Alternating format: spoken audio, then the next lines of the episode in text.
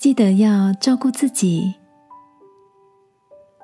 晚安，好好睡，让天父的爱与祝福陪你入睡。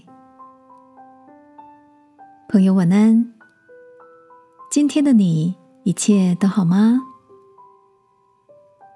看着手机的行事历，才发现前天是大学好友妮娜的生日，带着歉意拨了通电话。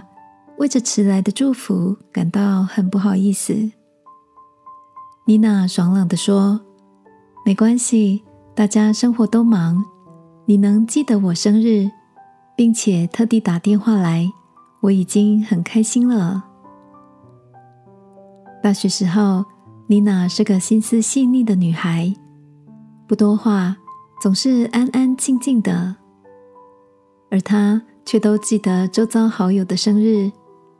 每到这些时刻，都会贴心的为对方写上一张生日卡片，并且精心挑选礼物。还记得有一次，大伙们忙着赶报告，忘了妮娜的生日，让她失落了很久。出社会工作后的几年间，妮娜一度患了忧郁症，自伤一段时间，才解开内心的结。妮娜笑着告诉我：“年轻的时候，把周遭人的事情看得比自己还重要，总是想到别人的需要，想着先照顾别人，关心别人。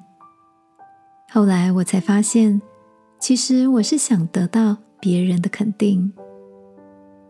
而现在的我，学会好好照顾自己了，每天都问自己。”我今天好吗？看着好友的成长，内心也感谢着天父带领他走出自我怀疑的低潮。亲爱的，你也曾经在别人身上寻找自我价值吗？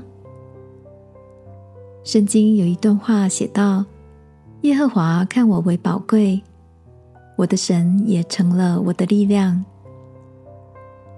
今晚，让天父的爱拥抱我们，使我们也好好拥抱自己吧。一起来祷告，亲爱的天父，你创造我是如此的美好。新的一年，我要好好照顾自己的喜怒哀乐，倾听自己真实的声音与需要。祷告，奉耶稣基督的名。阿门。晚安，好好睡。祝福你，好好爱自己。耶稣爱你，我也爱你。